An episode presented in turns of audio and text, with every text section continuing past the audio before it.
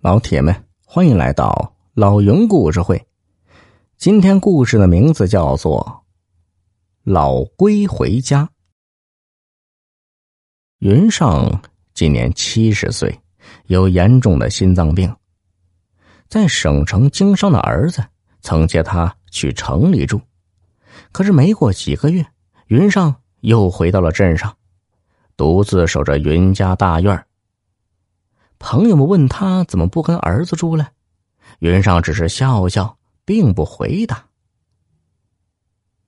云上知道自己身体不好，心脏病一发就要赶紧送医院。回来后，他就张罗起了找保姆。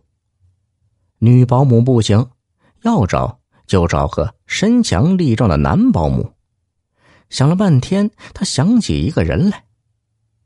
前段时间，云上住了几天医院，病房里有个来自农村的老人，照顾老人的是一个三十岁左右的年轻人，昼夜守在老人身边，端屎接尿，细致周到。大家都以为年轻人是老人的儿子，老人却告诉大家，年轻人呢是他的女婿，名叫白鹏飞。第二天。云上就找到白鹏飞，说明来意，问他愿不愿意照顾自己。一个月一千五百块，在我这里吃住，你看怎么样啊？白鹏飞听了，很爽快的答应下来。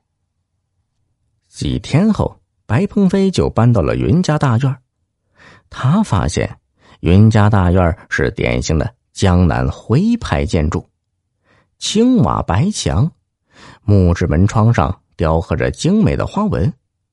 院内是天井，有八根装饰性的木柱，每根木柱底部都有一只石龟撑起。这一天早上，白鹏飞在天井里打扫卫生，看见最东边那个柱子下的石龟呀，伸头露尾的在动，他以为发生了地震。忙跑进屋里，把云上抱了出来。云上在门外站定，问白鹏飞：“你抱我做什么呀？”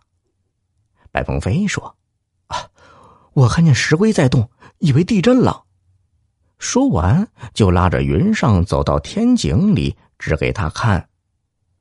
云上见了，笑着说：“嗨，那本来就是只活乌龟呀。”原来别的殿柱石全是石龟，唯有最东边的木柱下面点的是只活乌龟。云上说他请教过专家，专家说这么大个的乌龟应该已经活了几百年，很可能是大院落成时就在那里了。白鹏飞仔细一看，那殿柱的果然是只大乌龟。